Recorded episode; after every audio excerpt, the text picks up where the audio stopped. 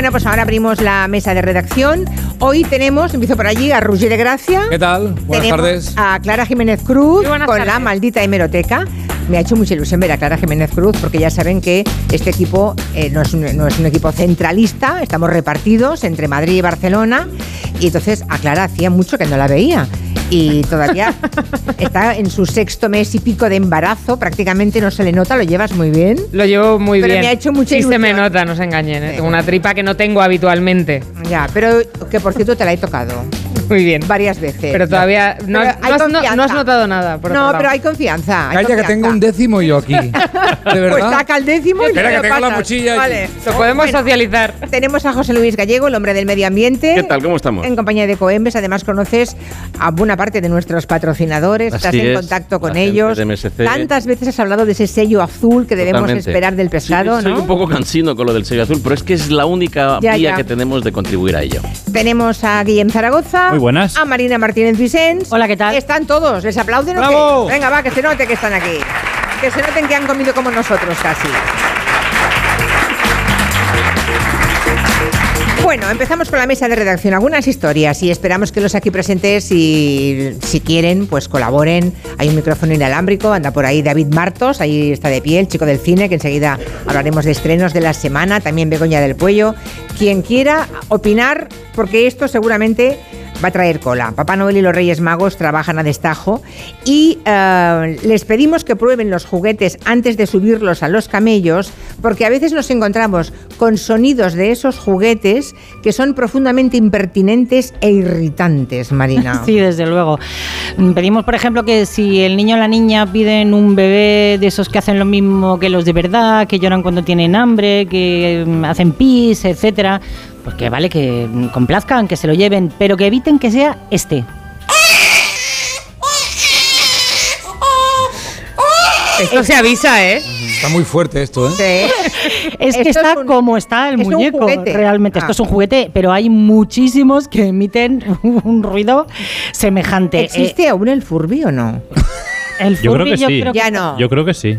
El ¿Sí? furbo existe. No, el Furby. A ver, Ah, si vas a las tiendas, creo que todavía quedan algunos, pero ya no es el furor que causaron en, eh, hace unos años. Lo miro, El lo miro, lo busco. El Furby, la gracia, la gracia que tenía es que no, no lo podías parar voluntariamente. Ah, qué gracia, Los ¿no? niños que lloran, supongo que hay on-off, lo apagan. Había un martillo que lo podías utilizar. No, pero el Furby no se podía apagar. Una vez que se lanzaba Ah. a hablar, Yo creo que el Era Furby como un gremlin, ¿no? sí, era un gremlin, mm. sí. se callaba ante determinado estímulo que no entendías muy bien cuál era. Eh, Ojo, Le mira. empezabas a atizar y a dar y a No. hacer para que se callara, pero no... Nunca encontré la forma de callar. Perdona, maldita hemeroteca, aquí un segundo, perdón. Eh, dice, ¿por qué ya no hay Furbis? He puesto. Anda. Y dice, la Agencia de Seguridad Nacional, NSA, llegó a prohibir su venta en Estados Unidos porque pensaban que algunos aprovecharían su popularidad para espiar conversaciones clasificadas. Ostras. Alexa, Y me está mirando Clara como diciendo, esto es un bulo, pero Debe ser un como bulo. una casa. Ah, Ya. Voy a seguir No digas bulos delante de Clara Jiménez Yo Cruz, no he ¿eh? dicho nada. que no se pone nada. fatal. pero necesitamos un fact-chequeo en directo. O sea,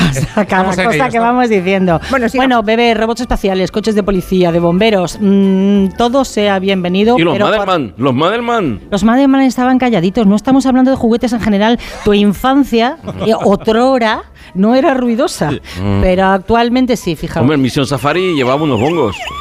Esto. Hola, soy Piero, un camión de bomberos muy valiente. ¿Por qué tiene que hablar Piero y, y decir que es un coche de bomberos muy valiente? Bueno, mascotas de peluche tipo Furbis que actúen como un animalito de verdad. Eso, una época que se pedía muchísimo. Bueno, pues no es necesario que los animales hablen. Soy un hámster corredor. bueno, este, este mola. ¿Esto qué es? Es que ni rima la canción.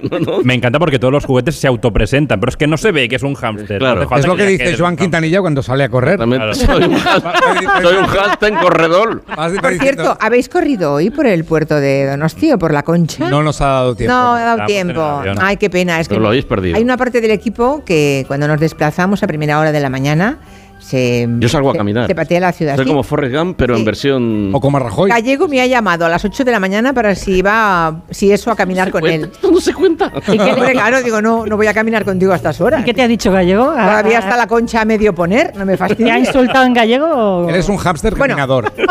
Sigamos. Bueno, que hay juguetes demoníacos, otros que no lo son, pero claro, cuando es la enésima vez que lo escuchas, pues te puedes sacar de quicio, ¿no? Si los oyentes tienen en casa alguno de este estilo, pues les pedimos que hagamos una sección colaborativa, y los graben y los, los escuchemos a través de audio de WhatsApp y a lo mejor podemos desde aquí pedir su prohibición. Pero ¿Qué vamos, tortura es esta? O sea, ¿por qué pedimos eso? pues mira, tú que estás engendrando una criaturita que en tres años va a pedir déjala. un hámster corredor, deberías saber, por ejemplo, que a partir de ciertos decibelios pueden ser perjudiciales para la salud auditiva de los niños y que los autorrinos lo dicen un año tras otro, que hay que leer las instrucciones, evitar que estén por encima de los 80 decibelios. Si ya lo tenemos, el hámster corredor en casa, ¿qué hacemos? Bueno, pues Francesc Carreño, que es director de audiología de GAES, nos lo cuenta. mantener una distancia conveniente, que no solo acerquen a la oreja, que mantengan una distancia y sobre todo si vemos que, que el niño incluso hace gestos. Por ejemplo, los niños muy pequeños nos hace gracia que se pongan a llorar cuando hay un ruido de este tipo. Pues a lo mejor es un síntoma de que le está haciendo daño, ¿no? Pues Igual. retirarse. Suspicaz. Claro. Si el niño está inconsolable frente al, al muñeco, eh, igual no puede con él. Bueno, que si, si no te basta con el sentido común, hay otros métodos, como poner el teléfono móvil a un metro del camioncito de bomberos o del bebé llorón.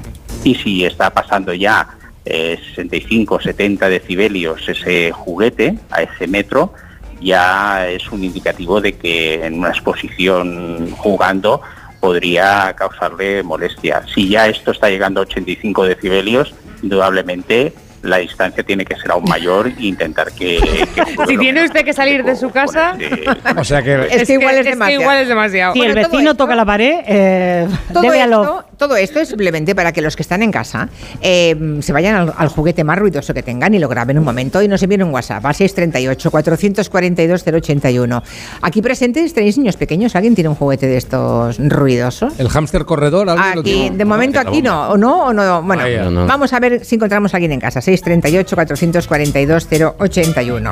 Vamos a la maldita hemeroteca, porque eh, habrán comprobado que el tema del lawfare sigue en el debate político. Ya saben, es un término que se refiere al uso de la justicia para, perseguir a los rivales políticos, ¿no? Para hacer persecuciones políticas. Lo último en este tema atañe al juez de la Audiencia Nacional de Prada. Ha pedido amparo al Consejo General del Poder Judicial por estas palabras que vamos a escuchar del senador del PP y expresidente extremeño José Antonio Monago, que hablaba del juez de Prada y del caso Gürtel. El mayor caso de Laufer que se ha conocido en la historia política de España la mecieron ustedes, porque un juez, el juez de Prada, introdujo una sentencia, en una sentencia un párrafo a propósito de la sentencia sobre la Gürtel, que provocó la caída del gobierno del señor Rajoy Bueno, pues el juez de Prada, por lo que sé y por lo que las personas con conocimientos jurídicos me han dicho, uno de los grandes cerebros de la justicia en España, que fue ponente de la sentencia del caso Gürtel, ha respondido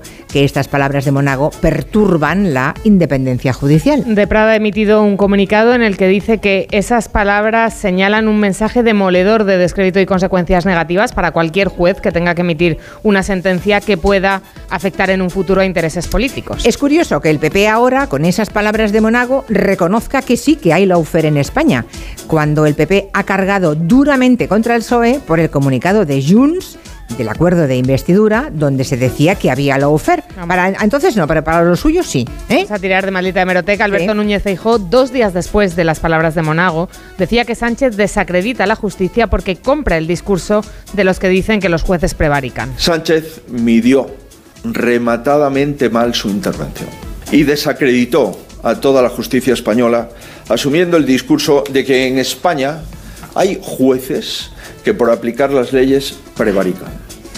Bueno, pues ha sido lo de Monago. Entonces, ¿qué ha sido? ¿Un gol en propia meta o qué es lo de Monago? En fin, muy curioso. Seguimos. Iniciamos nuestro espacio de medio ambiente en compañía de Coembes, la organización que nos ayuda a cuidar del planeta con el reciclaje de los envases. Cualquier consulta que tengan aquí los presentes sobre reciclaje, es el momento de planteársela a José Luis Gallego, que cuando hay gente delante no se atreve. ya saben que se, que se enfada mucho, pero aquí disimula, ¿eh? Con público delante disimula. Hombre. No, bromas aparte, si es como un, si es como un peluche grande. Un Furby, un hámster. Es un Furby. Ah, por cierto, que dice una oyente, Lore Rampar, que regaló un Furby rosa hace un par de años. ¿eh? Ah, o sea, existe. Existe. Ya. Yo pasaba un poco Ha como de puntillas a su lado, pero solo que tocase un poquito que tal, entonces hacía Empezaba.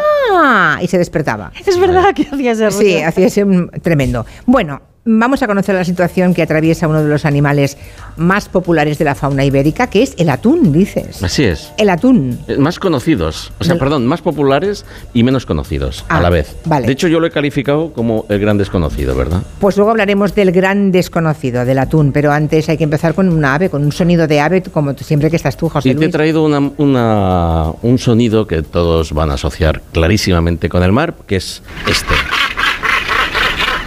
Este sonido no se escucha en España. La gente dice, ¿por qué lo pones? Bueno, lo pongo porque el, al ave sí que se le ve aquí, pero cría muy lejos. Es el alcatraz. O El sea, alca- pasa, pasa de largo. Se está, ahora mismo están pescando en los eh, acantilados rocosos, además la costa vasca y sobre todo el- el- cuando llegas a Finisterre, ahí todavía son más espectaculares. O o sea, una tarde de lluvia en- con una capelina por encima, un telescopio y unos prismáticos, viendo a las alcatraces que se lanzan a 100 kilómetros por hora y entran varios metros por debajo eh, de, de la Hay capa de las imágenes aguas. en Instagram espectaculares de la caza Zum, del zum, alcatraz. que van cayendo como si fuesen eh, saetas, ¿verdad? Sí. Saeteando el agua y, y capturando todo tipo de pescado, que además a, a veces cogen, hacen capturas eh, grandes. Es espectacular. Ya, ya Roger me está mirando con cara de conejo como diciendo, No, "¿Pero no, este hombre no, qué no, cosas hace? me gusta, me ¿A gusta. qué dedica su tiempo libre? Pero bueno, yo te lo recomiendo.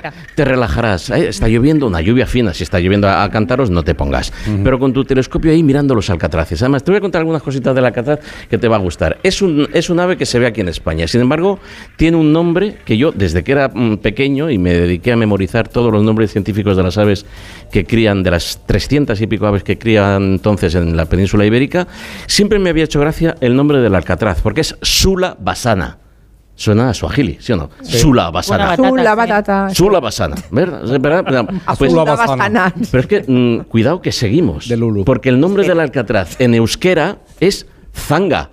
Zanga. Fanga. Zanga. Zanga. Decimos Sula, Basana, Zanga. Digo, bueno, este hombre ha quedado tiene- en Nairobi. Es como llamar a los hijos, ¿no? Para que vengan. Exacto, exactamente. A cenar. En catalán le llamamos, en catalán le llamamos mascarell y en, y en gallego le llaman mascato. Bueno, este, este hombre tiene problemas con la contaminación marina no porque mm, esté nadando en el agua, que también, sino porque cuando se zambulle, en el 90% de las ocasiones en lo que lo hace, y eso es un estudio que ha hecho Severe Life, eh, captura, ¿sabéis lo que captura? Básicamente plástico. Qué horror. Tenemos un problema muy grave con la además se quedan a veces enganchados en las en las redes. redes, estas redes fantasma que los Sí. malos pescadores, no los pescadores, y déjame que lo diga aquí en esta casa sagrada, en este templo de la pesca sostenible, los malos pescadores, que los hay, abandonan sus redes, eso que, que llamamos redes fantasma, y que se convierten en trampas gigantes en las que hemos visto, en documentales también, atrapados desde delfines, tiburones, manta raya. Debe de ser la muerte más horrible que se me ocurre, es quedarte atrapado dentro de una de una de estas eh, redes pelágicas, ¿verdad? Esta, esta especie está mm, toda- no sabemos exactamente cuál es su estado de conservación. Sí que sabemos que cría, mm, o sea, que se adentra muchísimo del mar, es lo que llamamos una ave pelágica, se adentra mar, mar adentro y que ahí eh, cada vez las cosas se están complicando Son más más grandes que una gaviota. muchísimo más, en tam- eh, sobre todo de largo. Si, hay, si alguien nos manda una imagen ahora mismo de un alcatraz, vamos, es que mm, vas a ver qué cosa más espectacular, Ah. la cabeza que tiene, el pico de acero. Es un bicho fabuloso que yo, recomiendo que si tenéis una tarde cerca del mar, sobre todo en el norte, recordar, ahí echaros encima de un acantilado y ver ese espectáculo de cómo van picoteando. Pero nosotros el- tenemos el que mar. estar en el acantilado. Si, si quieres estar con ¿Dónde ellos en el agua... estar? Lloviendo en el acantilado. Claro. Con un con- telescopio. Pero con capita, con capita. Vale, ahora voy, ahora Vale, voy, vale. ya llego. Este hombre, qué poco... Bueno, que suene el fútbol, va, que suene eso.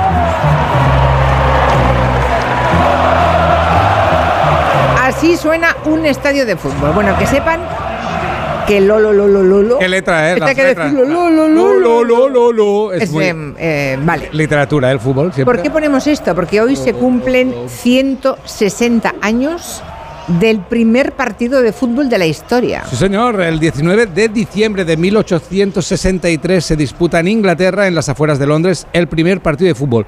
El encuentro enfrenta al Barnes Football Club contra el Richmond Football Club y el resultado final, wow, qué emoción, 0-0.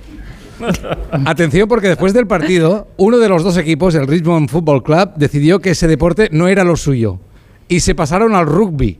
Porque después de lo que vivieron en el campo... Es partido ab- aburridísimo, claro. No, y además consideraron que el rugby era mucho más civilizado. Ah, Imagínate cómo era el primer partido, porque no patadones se darían. No había había- árbitro. ni árbitro ni normas. A muerte, a meter la pelota en la portería y que sea como, como sea. No había unas normas básicas. Eh, sea como fuera, eh, el fútbol nos ha cambiado la vida a todos, aunque algunos no lo sepamos.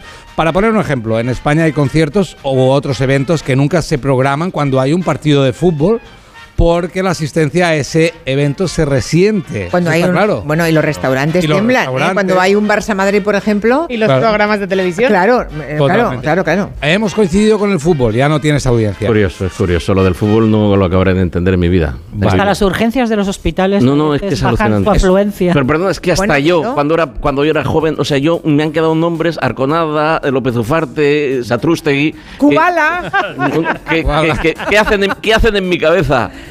Ya. Y es porque entonces la Real lo ganaba todo. No, en tu cabeza los ha metido Serrat con aquella canción. Sí. Basora, César, Kubala, Moreno y Manchón. Muy bien. ¿Eh? Siempre con tu amigo, bueno. siempre con tu amigo. 160 Siempre. años no me parecen muchos, ¿no? 160 años, sí, sí. Imagínate la popularidad que ha tenido el fútbol desde entonces y mueve muchísimo dinero porque hay miles de millones de personas dispuestas a pagar pa- por todo ese dinero para consumir algún producto relacionado con el fútbol. A ver, ¿qué te ha dicho Santi Eh, Seguro? Hemos hablado con nuestro comanchero Santi Segurola que nos ha contado por qué nos fascina el fútbol. El fútbol es, en síntesis, el más primario de los juegos, el que invita a patear instintivamente una pelota al bebé que apenas empieza a caminar, pero también el de naturaleza más compleja, porque exige la máxima destreza de nuestras extremidades más torpes. Esta mezcla de simpleza y enorme dificultad es lo que le vuelve fascinante. Aunque su naturaleza es tribal, el fútbol es el más global de los deportes y el que mejor ha acompañado a los avances sociales. Y no hace falta capelina, no hace falta telescopio, no hace falta... Tú te lo pierdes, chaval. No te cambio un Barça-Madrid por una tarde con los Alcatraces. A mí cuando Segurola me habla de fútbol me convence. Claro que sí, nos cuenta qué fue el fútbol y en qué se ha convertido. Fue esencialmente el entretenimiento de la clase obrera. Se propagó a través de gacetillas y periódicos, fue abrazado y difundido por la radio, luego la televisión y ahora por el universo digital. Era el juego particular y misógino de los hombres, pero ahora las mujeres lo reclaman con éxito. Y el humilde juego callejero lo codician estos días jeques, oligarcas, fondos de inversión americanos y capitanes de multinacionales. Fue el juego de las cuatro reglas, pero ya no manesea ese diablo con piel de cordero que es el bar y sus derivadas. No hay mayor peligro para el fútbol que perder su esencia y convertirlo en otra cosa. Y la esencia del fútbol está donde? Aquí, con la Real Sociedad. Toma pelotero. Mira cómo aplaude. ¡Eh! Lo, lo, lo, lo, lo. A ver, ¿vas a hablarnos de la Real Sociedad? Un poco, Hombre, un poco. vale, vale. Venga, se fundó el 7 de septiembre de 1909, cuenta con eh, 30 37.000 abonados y esta semana estamos, ¿qué? ¿Estamos contentos? Nos ha tocado con el PSG, ¿sí? ¿No hay problema? Con el Saint Germain. ¿Nos lo petamos rápido estos? Ah, Hombre, es, un, es, es chungo, ¿eh? Nada. Fácil, fácil. mucho, ¿no? di- mucho dinero, poco espíritu. Ya, Venga, hombre. En el PSG es donde juega Pelé, ¿no? Sí. Sí. Está a punto de dejarlo, ¿eh? Mm. Lo digo por si quieres un cromo o algo, que vayas a cambiarlo ya.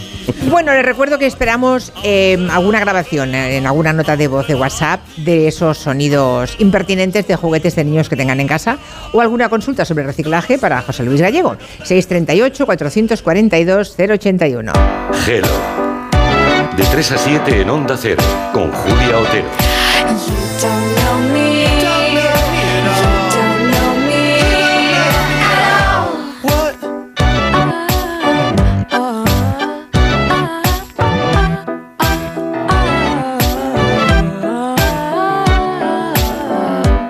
¿Te lo digo o te lo cuento? Te lo digo. Estoy cansada de que me subas el precio del seguro. Te lo cuento. Yo me voy a la mutua. Vente a la mutua con cualquiera de tus seguros. Te bajamos su precio, sea cual sea. Llama al 91 555 5555. 91 555 5555. Te lo digo o te lo cuento.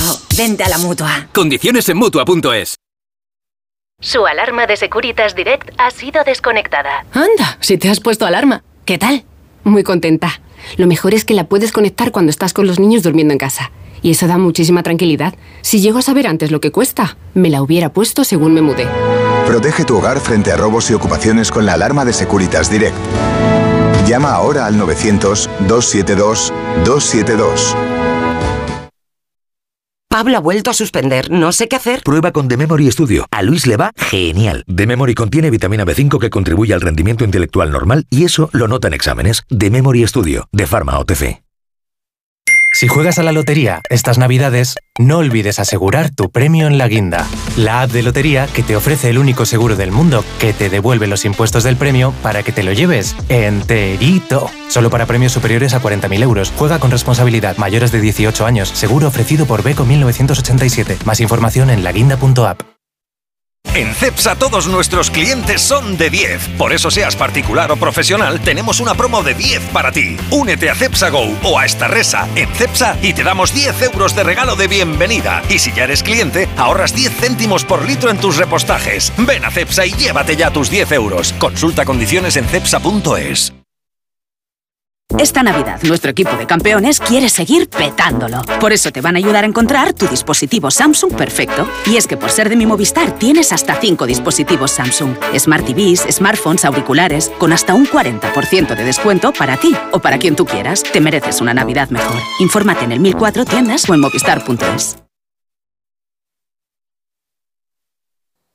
Onda Cero. Este año dejo el trineo en el parking de AENA, que está a un paso del avión, y así me dejo de ir cargado con tanto regalo. Reserva y aparca en nuestros parkings. AENA, aeropuertos para ti. We Will Rock You, el musical de Queen producido por Brian May, Roger Taylor que arrasa con su tercera temporada en Madrid. Esta Navidad regala el musical número uno. El preferido por el público. Regala We Will Rock You en el Gran Teatro CaixaBank Príncipe Pío. Entradas a la venta en laestacion.com. Pero Cristina, qué rostro tan limpio y juvenil tienes. ¿Dónde se han ido las manchas que tenías? Se han ido para no volver. ¿Cómo? Con el láser de Clínica Barragán y en una sola sesión. ¡Qué maravilla! Yo también quiero. Pues llama a 91 300 2355. Clínica Barragán 91 300 2355. El libro del año de Maeva, la biblioteca de las lectoras valientes. Ellas lo hicieron posible, escaparon de la realidad y se refugiaron en la ficción. Una emocionante novela basada en hechos reales, una declaración de amor a los libros. La biblioteca de las lectoras valientes. Pídelo en tu librería. El libro del año de Maeva. Hola, ¿qué tal? ¿Quieres adelgazar? ¿Quieres perder esos kilos y no quieres recuperarlo? Pues te estamos esperando en Cuerpo Libre. Tratamientos localizados, personalizados, hombre, mujer, niño, todos podéis adelgazar. En el 91 192 32 32. Adelgaza con una sonrisa. 40% de descuento. 5 sesiones de presoterapia gratis. 91 192 32 32. Cuerpo Libre. Urbanitae presenta El fantasma de la ópera. Esta Navidad transpórtate a la majestuosidad de la Ópera de París y descubre el musical que ha enamorado a audiencias en todo el mundo, con una producción deslumbrante y una música espectacular. Compra tus entradas en musicalelfantasmadelaopera.com y haz de estas fiestas una celebración verdaderamente especial. Si te preocupas de buscar el mejor colegio para tus hijos y los mejores especialistas para tu salud, ¿por qué dejas la compra-venta de tu vivienda en manos de la suerte? Confía en Vivienda 2. Entra en vivienda2.com, la empresa inmobiliaria mejor valorada por los usuarios de Google. Con los ojos cerrados, Vivienda 2. El 2 con número. Jaleos Hondos. Vive la experiencia más innovadora y atrevida. Amor. Pasión. Flamenco. Solo en Madrid, en el Teatro Magno, Jaleos Hondos. Flamenco Experience. Onda Cero.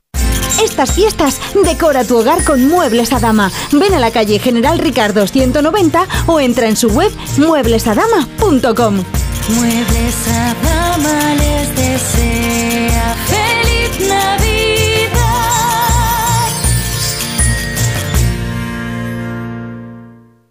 El 1 de enero, La Razón y la Fundación Excelentia organizan el tradicional concierto de Año Nuevo en el Teatro Real. A las 17 horas, el concierto de Aranjuez y grandes clásicos del cine. Y a las 20-30 horas, los valses y polcas de la familia Strauss para un concierto de Año Nuevo en un entorno único. Venta de entradas en las taquillas del Teatro Real y en fundacionexcelentia.org. Recuerda, 1 de enero, concierto de Año Nuevo en el Teatro Real.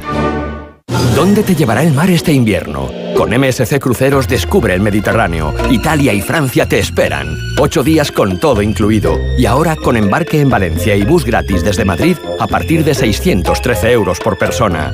Descubre el futuro de los cruceros reservando en tu agencia de viajes o en msccruceros.es.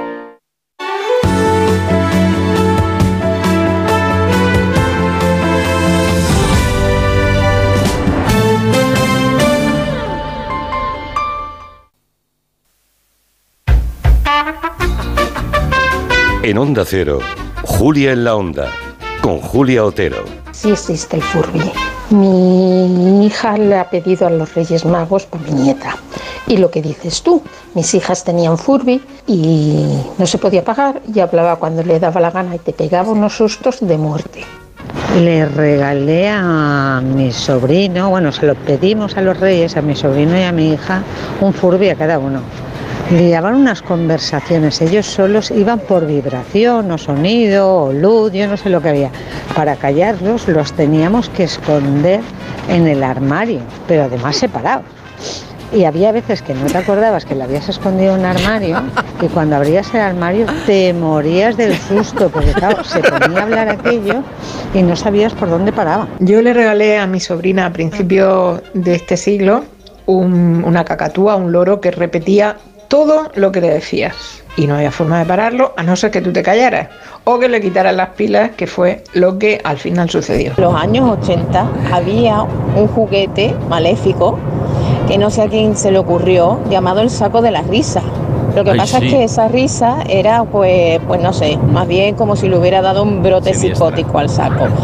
Mi hermana y yo le dimos tantas veces que nos cargamos el botón y ahora cuando la apretabas no sonaba, pero es que después mm, el saco se reía pues a su bola. Estábamos a lo mejor durmiendo a las 2 de la mañana y empezaba a reírse, nos despertaba, mi hermana que era más pequeña lloraba porque se asustaba.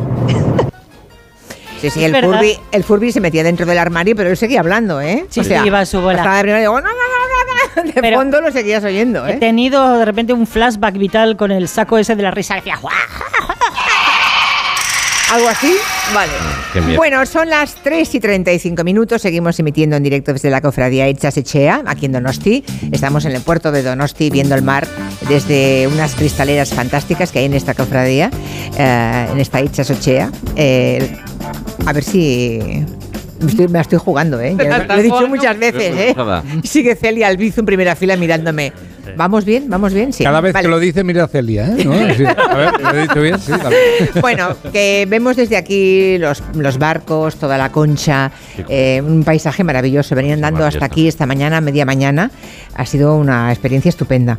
Nos gusta mucho estar aquí. Bueno, ah, vamos, a, vamos a la maldita hemeroteca y luego seguimos con otros temas. La ministra de Economía, Nadia Calviño, está a pocos días de dejar el gobierno. Ya saben que la han elegido la presidenta del, del Banco de Inversiones Pero antes de irse, ha anunciado que prorrogan en el gobierno un paquete de ayudas a las hipotecas. Sí, este lunes el Gobierno anunciaba una prórroga del llamado Código de Buenas Prácticas que se contempla para ayudar a las familias con las hipotecas. Se eleva el umbral hasta los 38.000 euros de renta para poder acogerse a ese protocolo de ayudas. Unas ayudas que hay que decir que la propia Calviño puso en marcha hace justo un año y explicaba que la medida iba a llegar a un millón de hogares. Vamos a eh, conseguir aliviar la carga hipotecaria de los hogares más afectados por la subida de los tipos de interés. Se trata de una medida que puede proteger a más de un millón de hogares. Claro, esto estaba muy bien, porque un millón de hogares, pues es un millón de hogares, es una cifra considerable, ¿no? Lo que ocurre es que los datos que se han conseguido en el primer año están tan lejos de las previsiones del gobierno que es muy decepcionante. Distan mucho, pero mucho, mucho. En 2023 recibieron 55.000 solicitudes, que ya son pocas, pero según el Banco de España, el 12% de esas solicitudes se han aceptado, que son 7.000. 7.000 contra un millón. El 40% se han rechazado y el 20% de los solicitantes ha decidido no seguir por el proceso. En fin, que Calviño quería o pretendía que un millón de hogares pudiera recibir estas ayudas a la hipoteca, pero en el primer año solamente las han recibido 7.000 familias. No lo entiendo. Es tremendo. Que hayan rechazado el 20% me parece mucho, pero que solamente la hayan pedido el, el 50, y- 55.000 personas. Es no verdad lo entiendo. que se ha solicitado poco y lo que hay que estudiar ahora, o lo que a mí me gustaría que estudiase el gobierno es cómo de engorroso es ese proceso para que lo pida tan poca gente y para que el 20% de los solicitantes digan, mira, no voy a seguir. Que por cierto, en la investidura dijo Pedro Sánchez que mm, se planteaba en el tema de la burocracia, de aligerar cuanto antes la, la- la burocracia de todas las gestiones con la administración. Sería, de verdad, algún día algún gobierno se pondrá en serio con esto. Ojalá. Porque se hace todo muy, muy farragoso. Vamos a acercar un micrófono a una oyente que me he encontrado hace un ratito que estaba aquí esperando desde la una y media, desde las sí, una y media ya estaba aquí por si acaso, porque el local es pequeñito, tenemos una- mm, pocas Sí. sillas en realidad, ¿no? Pero para no perdérselo, me ha contado que, mm, que ha estado usted fuera de, de su tierra, de Euskadi, muchos años, ¿no? Sí, pues 16 años en Suecia. ¿En Suecia? Y, y bueno, tenía a los niños pequeños y por las tardes en casa en la cocina, pues ahí estabais vosotros. ¿Y nos escribió alguna vez o no? Bueno. Eh, pues sí. Sí, no, porque tenemos, tenemos oyentes muy fieles que están eh, en Finlandia, en Sí. Alemania. Era ella. Sí. No, pero no, Era eh, ha dicho Suecia. Suecia era ella. Sí, era algo sobre educación, no me acuerdo muy bien qué, pero algo sobre educación. Ah, muy bien. sí. ¿Y ha vuelto ya, ya os habéis instalado ya en Pues Donosti? mi marido y yo sí, que él es sueco, y, pero mis hijos siguen allá. No. Claro, Ah. es lo que pasa. ¿Cuántos tuvo? ¿Cuántos tiene? Tres, tres. Tres. ¿Y los Ya tres están se han quedado en Suecia? Trabajando. Ya, o sea, ya son mayores. Ya son mayores. Pero lo llevas muy bien, pero si tienes pinta de tener 40 años. Gracias, 42. No, está bien, es verdad. O sea que ya los suecos se han quedado allí. ¿Y, tu ma- y tú y tu marido, que es sueco, habéis venido para acá? Sí, pero bueno, mitad, mitad, adaptado. mitad, mitad. Ya, o sea, vais y, va- vais y venís, supongo, ¿no? Sí. Y están acostumbrados a tu voz, están acostumbrados a todo y les gusta y les gusta el humor y, y- Ah, y he mantenido un ¿Reciclan? hogar- ¿Reciclan? reciclan mucho. Hombre, en Suecia, Es Suecia, claro. Es sueco, es sueco. Nacen con broma. ya. Bueno, mi hija se, se ha especializado en sostenibilidad. Mira, Ah. Ah, muy bien. Estamos creando sí. escuela por ahí, por los mundos. o sea, ¿y, el, ¿y el sueco qué tal se ha hecho en Donosti? ¿Bien? Sí, sí, sí. El sueco está feliz aquí. Encantado, encantado. Está Sí, muy, sí, y los niños, fácil. los niños, aunque son suecos de nacimiento, claro. No, que va, dos en Madrid, uno en San Sebastián. Ah. Vinimos aquí, empezamos, pero él quería volver. O sea, pero tienen doble, pero tienen doble, Doble, nacionalidad doble. los Sí, niños, sí, imagino, ¿no? sí. Y hablan español perfectamente, claro. Perfectamente, bien. perfectamente. Está, está muy bien. Y luego allí, eh, en una ciudad pequeñita, pues eh, las amistades, mis amigas son españolas, catalanas, y les he escrito y todas te conocen, todas os escuchan. Ah, qué Ah, qué bien. Qué ilusión, qué ilusión. Bueno, pues mira, aprovechamos que... ¿Cómo te llamas, por cierto? Isabel. Isabel, aprovechamos el testimonio de Isabel para eh, saludar a todos aquellos que nos tienen Sí. como contacto con su país Que sí, Claro. que sí, y que que, en diferentes lugares del mundo, de, de- Sí, de verdad sí. que de todos los continentes, nos encontramos con testimonios muy parecidos al tuyo. Gracias Isabel por venir tan temprano, a además a la una y media, ilusión. para no perderse la silla. Muchas gracias. Gracias. Bueno, cuéntame gallego. Cuéntame lo de Lo del lo del atún. que es, con es- con- creo que con diferencia es la especie más pescada a nivel global. De hecho, te tengo que decir que los medios de comunicación nos tendríamos que dar un tirón de orejas. Cuando nos referimos a la información, fíjate que España es uno de los, paí- de los países del mundo con más litoral. ¿eh? Y Nuestra vinculación con el mar es clarísima. Y sin embargo, sabes, hace, hace unos años se hizo un estudio de qué porcentaje de tiempo dedican los medios de comunicación a hablar del mar y de todo lo que tiene que ver. No lo vas a, no lo vas a aceptar, porque es, vergonzas, es vergonzoso. Menos del 1%, Julia, en programas y en medios de comunicación generalistas. Por eso hay tanto desconocimiento con todo lo que tiene que ver con el mar. Pero en el caso del atún, ¿quién de aquí no, o sea, a quién le gusta el atún? Del que levante la mano lo que le gusta, que claro, es- o sea, todo el mundo, todo el atún, mundo, el atún es bonito. Y sin embargo, no sabríamos decir Pero hay diferentes tipos de atún, ¿eh? Cinco especies. ¿eh? Cinco. La- eh, las más comerciales. eh, El eh, maqui, el eh, maqui, El, ¿no? el- el atún. El atún Yo, yo he pescado maquis, ¿eh? Sí, sí, no, no, no. Y en Castelldefels. Tienes una pedra que diría mi abuela desde que ha empezado el programa. El atún, el atún listado, el atún rabil, el atún, el atún patudo, el bonito o el atún blanco, que es lo mismo. Se y- inventa uno. y el atún y el atún rojo. De todos ellos, cada uno tiene su historia de- sobre evolución. Todas son especies migratorias. Se pescan generalmente en las zonas de- tropicales. Los vascos eh, siempre se han, han ido a la búsqueda y, y captura del, del atún. Es un espectáculo. Os, os lo recomiendo que veáis los documentales de cómo entran los grandes cardúmenes.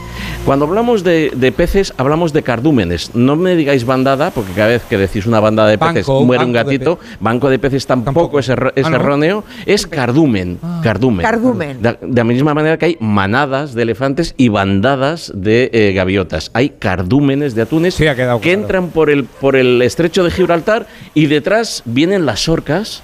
Es impresionante, por eso es tan rápido y tiene una, uno, uno de las puntas de velocidad más eh, altas entre, Las entre orcas los se los, se los comen, Las supongo. orcas van detrás de ella, como- de ellos como si no hubiese un mañana. Como y los delfines humanos. y los delfines ni te cuento. Bueno, ha- haces bien en señalar eso, porque eh, fíjate, yo quiero hacer una lista de buenos y malos en clase, como cuando se iba la profe y me dejaba a mí en la pizarra, decía, apunta los buenos, buenos y malos. ¿Y lo hacías? Todos Era mis enemigos, chungo. todos mis enemigos allí.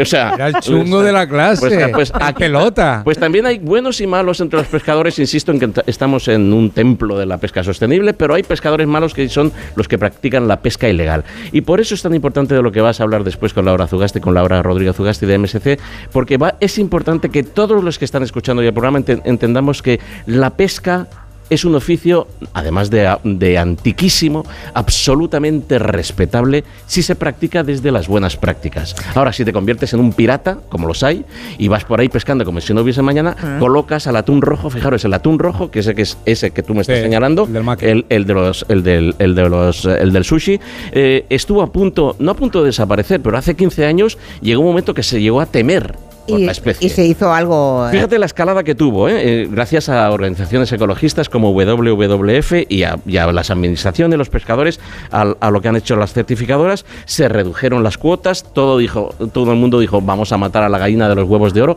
como casi casi es, y en el año 2015 pasó de, pasó de ser de especie en peligro a especie amenazada. Que dices, bueno, tampoco no. Ahí, cuidado, es lo que le acaba de pasar al lince ibérico, por ejemplo, que ha pasado de en peligro a amenazada. Bueno, la Comisión Internacional para la Conservación del Atún Atlántico, la ICAT, lo pasó en el 2017, dijo, ha dejado de ser una especie que esté en sobrepesca. Y el año pasado, el año pasado, la Unión Internacional para la Conservación de la Naturaleza dijo que de, pasó, pasó a ser de casi amenazado a libre de preocupación. O sea, podemos comer atún tranquilos. Siempre hemos podido comer atún tranquilo. Muy bien, señorita. Mm, Es, es- siempre hemos comido. eh, Como vuelvas a decir señorita, nos levantamos y nos vamos. ¿eh? Señorita, señorita. Hombre, claro, por favor. Aquí, todos, Siempre. aquí todas somos señoras. Exactamente. yo también. Siempre, siempre ha sido, siempre ha sido eh, sostenible pescar, eh, o sea, comer atún, si es certificado. Por eso es importante que cuando vamos a comprar un atún en conserva o cuando vamos al mercado y pedimos atún, nos interesemos de dónde viene. De la misma manera que tú te vas a comer, yo qué sé, eh, una ensalada. o Luego a- hablaremos con Laura Rodríguez Eso es fundamental. De lo que Sin eso no hay ¿eh? solución. El sello azul, ¿eh? Sí es. Eso hay que buscarlo. Bueno, luego seguimos. ¿Cómo escogen el color de- del coche? No sé si tenéis alguna preferencia de color. ¿Alguien tiene un coche, por ejemplo, pregunto aquí a los oyentes que nos acompañan, de color rojo?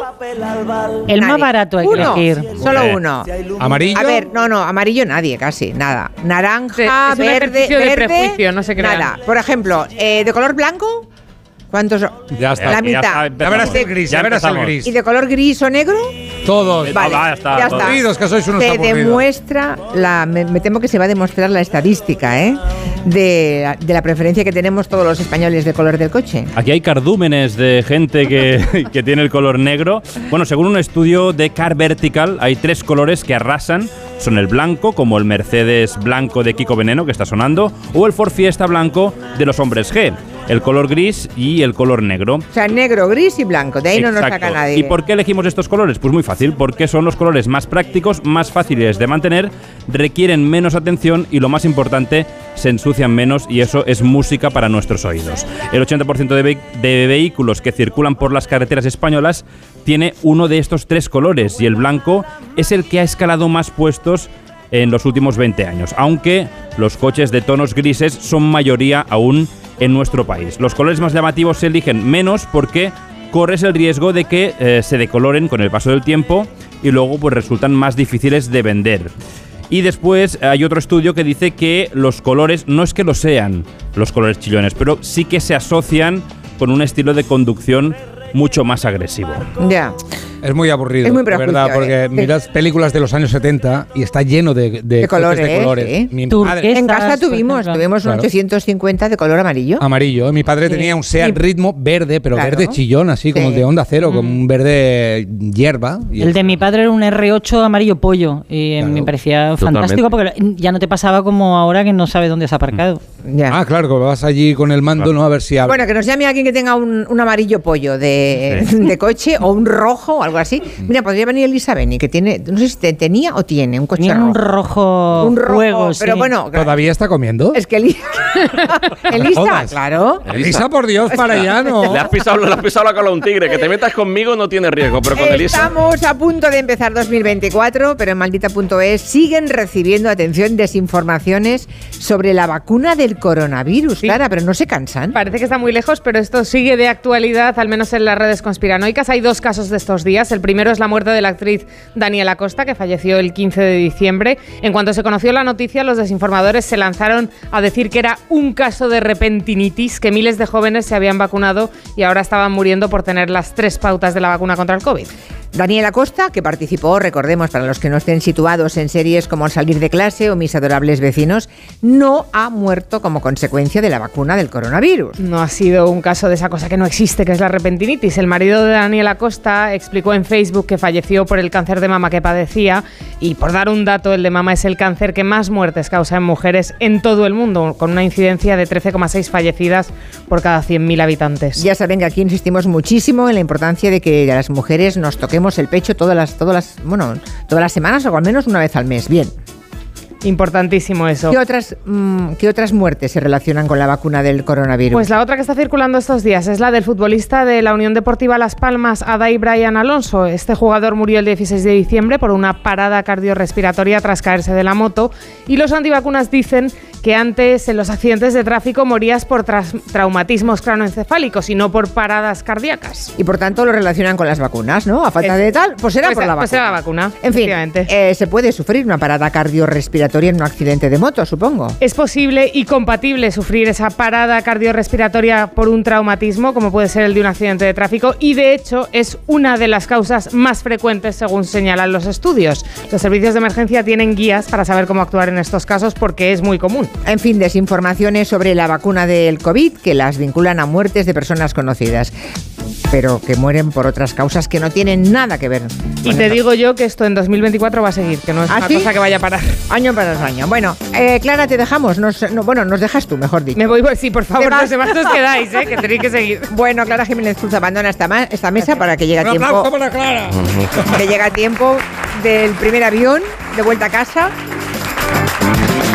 Y seguimos. A los niños pequeños les encanta sumarse a los brindis de los adultos. No sé, hacer, pues chocar los vasos, brindar, hacer chin chin, es todo un ritual de celebración. Y los, bueno, los, los mayores también, a veces invitamos a los pequeños de la casa que lo hagan con nosotros. La cuestión es, ¿y con qué brindan los niños pequeños, no? Los expertos han puesto en el punto de mira esa especie de sucedáneos que hacen de champán o de cava, porque, bueno, eh, puede haber algo de incitación.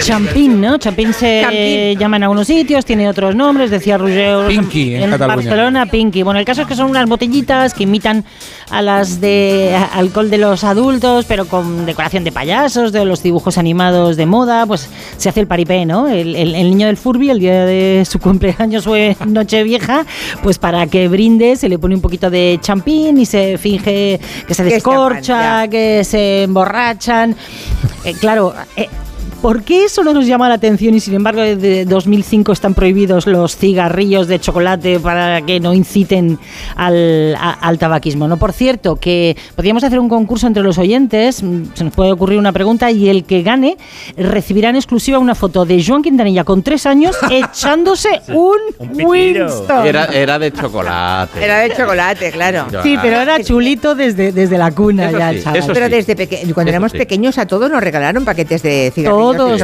todos, y fingías que Y- y fumabas duros, y luego te y lo duros. comías. Y yo luego mordía duro de verdad y decía, ¿pero esto qué es? Ya. Dame uno de verdad, dame un Winston, venga, venga, valiente, papa, venga, dame un Winston. Bueno, que eso está de modé y prohibido y sin embargo lo del champín, pues eh, ahí está y nos lo empezamos a cuestionar. ¿Por qué no nos escama que jueguen a que se ponen piripis?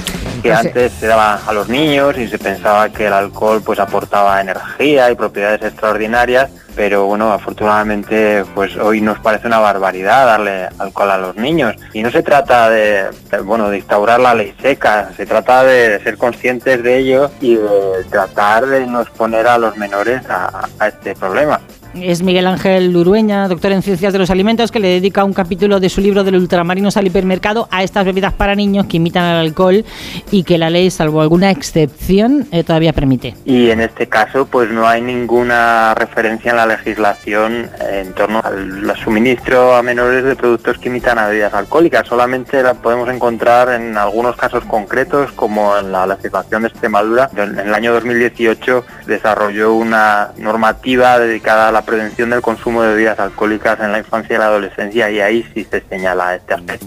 En Extremadura, pero claro, eh, yo qué sé, si de pequeños nos daban mm, pan con vino y azúcar o un anisete para que el niño duerma mejor, pues, Nosotras, yo, yo en el colegio de monjas que iba, cuando íbamos de excursión toda la vida hemos tomado agua del Carmen. Creo que es alcohol que de- de- creo que tiene 15. Quina San Clemente. 15 grados. Que yo me enganché a No, la no, Quina no, San la- Clemente. El agua del Carmen era mucho peor. En todas las excursiones era un terrón empapado. Salía del cole corriendo Claro. para que me dieran Quina San ¿Alguien ha, Clemente con un tomado, huevo. ¿Alguien ha tomado agua del Carmen aquí? Anda, mira, cae el micrófono, David. Agua del Ella Carmen, tam- a ver. eh, ¿Has tomado agua del Carmen? Sí, claro, en el colegio. Pero en en el las monjas. que era horrible. problema que tenías, te dolía la tripa y tal, ven que te doy un poquito de agua del Carmen. Incluso con la regla. Yo Sí, recuerdo sí, sí, sí. que obviamente no se decía en voz alta, era te llevaban y te daban un, Y había cola de niños. un ahí. chupito.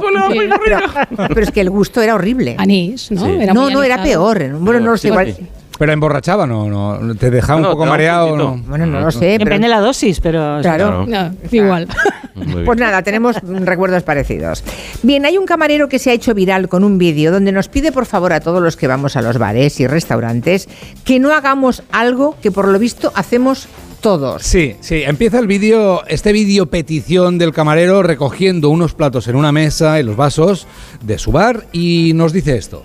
Vamos a ver, a ver si logramos cambiar con este vídeo un poquito ciertos aspectos de algunos clientes que yo sé que lo hacéis sin maldad, por ayudarnos o por tener una publicidad en una mesa. Pero mirad esto, Yo es que estoy, hay una cosa que lo voy a comprender y es esto, mira. ¿Y qué se ve? Vale, ¿qué es lo que se ve? Opción A, platos apilados. Sí. Opción B, las tazas del café con leche que estaban vacías, llenas de papeles, servilletas, migas, un cartoncito de la tarjeta al metro, tu hijo de 7 años allí plegado, el perro, la casa, todo. Sí. ¿La cuál es la correcta? La B. La B. Ya te lo digo yo. Ya, ya. La B, a que cuando tomáis el café con leche dejáis la servilletita dentro, el Kleenex dentro, eh, todo dentro de... Pues mira y lo que el nos dice. pitillorro. Lo suyo es, mira, mira la cantidad de papel. Lo suyo que es, y esto es todos los días en cinco tazas o vasos. Lo suyo es, mira, dejadlo aquí en el platito, nosotros vamos y vamos a la basura y lo tiramos sin problema. Sin problema. O sea, Sin problema, de pero me cago en tus huesos. Sí. Sí, así es. Así es. Fíjate que utiliza diminutivos para no insultarte. Ya, ya. Pero nos está diciendo que, por favor, aunque sea por ayudar, pero que no metamos tantas cosas dentro del café con leche. Nada chicos, si os sirve esto a, a muchos clientes para ayudarnos, de favor, y, y a la vez organizar también a los camareros, perfecto. Bueno, pues eso, no sé si vosotros cuando acabáis metéis todas las cosas dentro como para ayudar al camarero, pues no le estáis ayudando, le estáis torturando lentamente. Vale. Muchas gracias, no lo hagáis, pero hemos pedido al tuitero Soy Camarero, que habló con Marina hace tiempo, que hay cosas todavía peor. ¿Ah, sí? Hay gente que deja, es que no te lo creerás, en la mesa dejan pañales. Bueno, pues a raíz de la publicación sobre una imagen donde los clientes habían dejado un, pañal usado encima del plato y yo ironizaba con, en, en el comentario como que muchas gracias por dejar esa propina, vuelva pronto. Y lo que me sorprende es que a raíz de, de esta publicación me- he visto, he leído que en comentarios que ha pasado a muchísimos camareros y camareras y que sigue pasando. O sea, la gente es poco civilizada, poco empática hacia, hacia los trabajadores del sector. Y bueno, esto es un mínimo de educación, ¿no? Y de ser una persona pues limpia o respetuosa. Por favor. Así es. Qué fuerte que no nos demos cuenta que en el otro lado siempre hay alguien Claro. trabajando, ¿no? Claro. Y que de- tenemos que hacérselo un poco más fácil. Sí, sí. Pañales usados. Pero no caben dentro de la taza. Eso No, es lo no, ya, ya, ya. No, no, pero es verdad, ¿eh? Si hago memoria, yo he visto encima de mesas a veces cuando la gente se levanta y se va, cosas que he pensado, ¿y esto cómo lo dejan aquí? no? Sí, sí, sí, sí, la abuela ahí Ah. la dejan ahí. Yo te quería no me iré sin dejar de aprovechar cuando iba a los campamentos de, de verano, los campamentos de Montejo por las noches, eh, cantábamos por Serrat, cantábamos por Aute, can- cantábamos canciones y los vascos siempre salían con un nombre que a mí me dejó seducido desde el minuto cero, que era Mikel Laboa. Mikel Laboa tenía una canción que era Chori a Chori que decía eh, Guakebaki banizkion nere itzango zen ez nuen alde egingo. ¿Le he dicho bien? Aplausos. Mira, mira. Bueno, Y, y- y hoy me he acordado viendo. ¿sabes lo que dices o no? Sí, Ah. yo tenía un pájaro, y aquí viene la bomba. Yo tenía un pájaro y me gustaba mucho. Como no quería que se escapase, le corté las alas. Pero ya no era un pájaro. Claro. Es una de las cosas más bellas que yo he escuchado en canción. Creo que es un poema muy bonito, ¿verdad? Y, y yo quería recordarlo aquí porque me parece emocionante. ¿Alguna consulta de reciclaje tenéis por aquí? No, lo tenéis todo no, clarísimo. están todos ¿no? Ah, muy formados, muy educados, sí, cada no cosa a su no contenedor. atreven. ¿Cómo que no atreven? Bueno, y volviendo, a, volviendo al tema de, del sello Azul. azul, cuando compremos pescado, desde luego es evidente que la administración pública puede hacer mucho. Luego en la segunda hora vamos a hablar de eso precisamente con el viceconsejero, eh, pero también el sector que vive de la pesca por descontado tienen que ser. Así ¿no? es. Aquí tenemos Como un son aquí ejemplo. en Donosti tenemos el gran ejemplo de cómo hay que comportarse. Así es. Pero también es bueno que llamemos a la conciencia y a la responsabilidad del consumidor. Así es. Aquí si te- vamos a la pescadería y exigimos el sello azul, Ujú. ¿eso qué ganamos? Así es. Aquí hay una gente que, que me, déjame que los cite, son Echebaster, que es que pescan tu- atunes en, en las Seychelles, pero que llevan desde el minuto cero respetando eso, no matar a la gallina de los huevos de oro. Nosotros, cada vez que entramos en el supermercado, que vamos a comprar pescado fresco, ese sello, ese sello azul, que además no es la primera vez que lo estamos diciendo. No, has es la hablado de él montones de veces. Es la manera de contribuir, de la misma manera que, que reciclar, de la misma manera que ponerse unas placas solares o que cuando tú te cambiaste bombillas LED. Lo único es que yo mm, me adelanté al Sí. precio de las... mm, Me arruiné. al, al Sí. precio de las bombillas LED, pero bueno, mm, lo hiciste y ahí, ahí ayudaste al medio ambiente. Comprar pescado certificado eh, con el sello azul Ayuda al medio ambiente. ayuda al medio ambiente, no lo dudéis. Y aquí en este país, en el País Vasco, se están haciendo las cosas especialmente bien. Pues bien por ellos. Ah, despedimos así a los amigos de Ecoembes. ¡Ding dong! Hoy en la sección de higiene personal, un pack irresistible. Tu espuma de afeitar y no me corto y al terminarlo lo llevo al contenedor amarillo. Imposible decir no. ¡Ding dong! Hay cosas que van en el mismo pack. Recicla también el bote de espuma de afeitar en el contenedor amarillo, porque reciclar lo pequeño es algo muy grande. Ecoembes.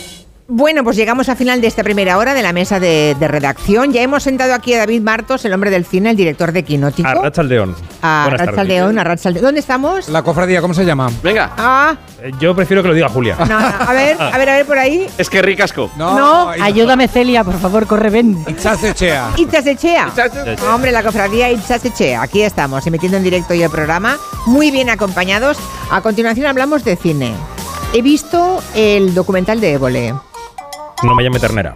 Exacto. Luego hablamos, bueno, de eso y de todo. Relacionado con- Y de los- sí, sí, sí. Eso es, luego hablamos de estrenos y demás.